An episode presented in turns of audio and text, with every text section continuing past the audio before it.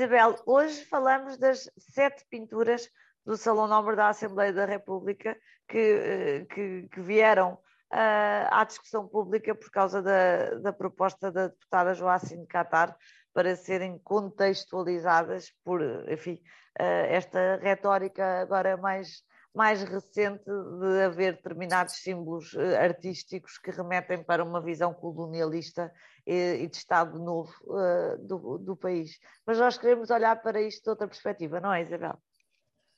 Um, Alexandre, eu li um artigo de Eugénia Galvão Teles no Expresso uh, que, que, eu, que eu gostei do ponto de vista. E o ponto de vista foi que, primeiro, ela diz que, de facto, a, a Joacine uh, pediu a contextualização dos quadros, das pinturas e não uh, a sua erradicação. E, apesar de tudo, mesmo quando nos irritam algumas posições, realmente é as redes sociais radical, apesar de tudo, facilitam esta, ah, ela quer apagar tudo e realmente nós vamos partilhando e, e dando a nossa indignação sem estudar. A Eugénia foi ler um, e, e, de facto faz diferença. Faz diferença pedir que se contextualize ou pedir que se apague. E porque é isso o artigo dela, no fundo, a história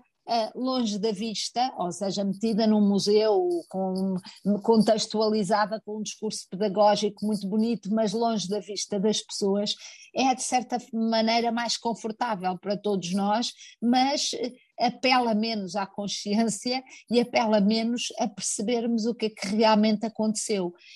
E por causa disso eu estava a ver um, um TED Talk que recomendo do pintor Titus Cafor, Uh, é norte-americano um, e, e, e, que era espantoso. Ele, Alexandre, só para lhe contar, ele pega num quadro que ele, que ele copiou, um quadro de uma família do sul da América, de, de, portanto, sulistas, em que há uma família século XVIII e no meio há um, há um dos filhos um, retratados que é um, uma criança negra e uma criança vestida como uh, os seus irmãos. E ele, no meio do TED, portanto, à vista de todos, pinta, esconde um, todos os outros elementos da família, deixando só uh, Essa criança, negra, negra à vista.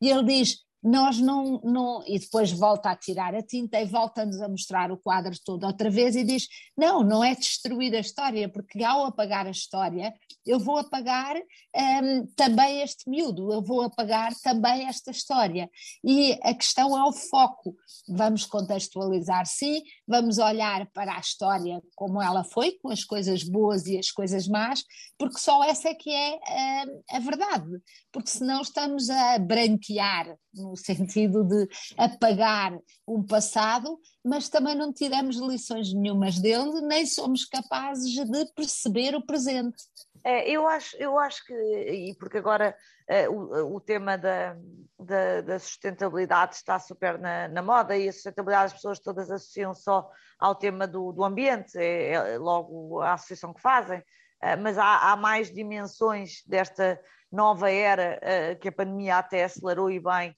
que é termos cuidado com as pessoas e com o nosso impacto, o impacto social uh, e impacto nas comunidades. E eu penso muito nisto, porque os exercícios que se fazem neste caminho têm que ser exercícios de honestidade, honestidade com as coisas em que nós fomos uh, uh, maus, em que, em que nós não respeitámos porque estávamos noutro tempo e o paradigma de valores era outro, como, como culturas e como sociedades, e que podíamos, eh, sobretudo com os olhos de hoje, perceber como é que podíamos ter feito melhor, mas se nós não formos honestos com o sítio de onde vimos, não podemos, de uma forma uh, estrutural,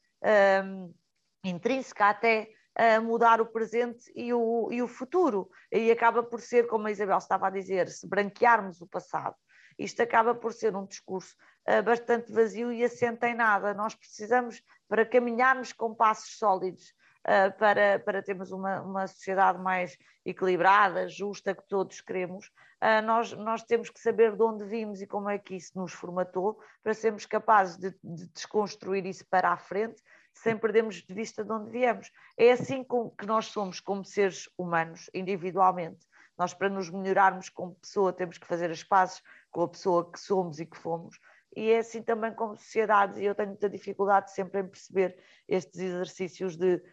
o mundo começa hoje como se não tivesse havido um mundo ontem. Um, e honestamente, quando vejo aqui a proposta de facto é mais equilibrada do que ao que estamos uh, habituados, mas no, no, na base disso está sempre a mesma ideia de, de, de, apagarmos o passado e eu nunca vou poder concordar com isso, senão não sei o que é que vamos pôr num livro de história, por exemplo.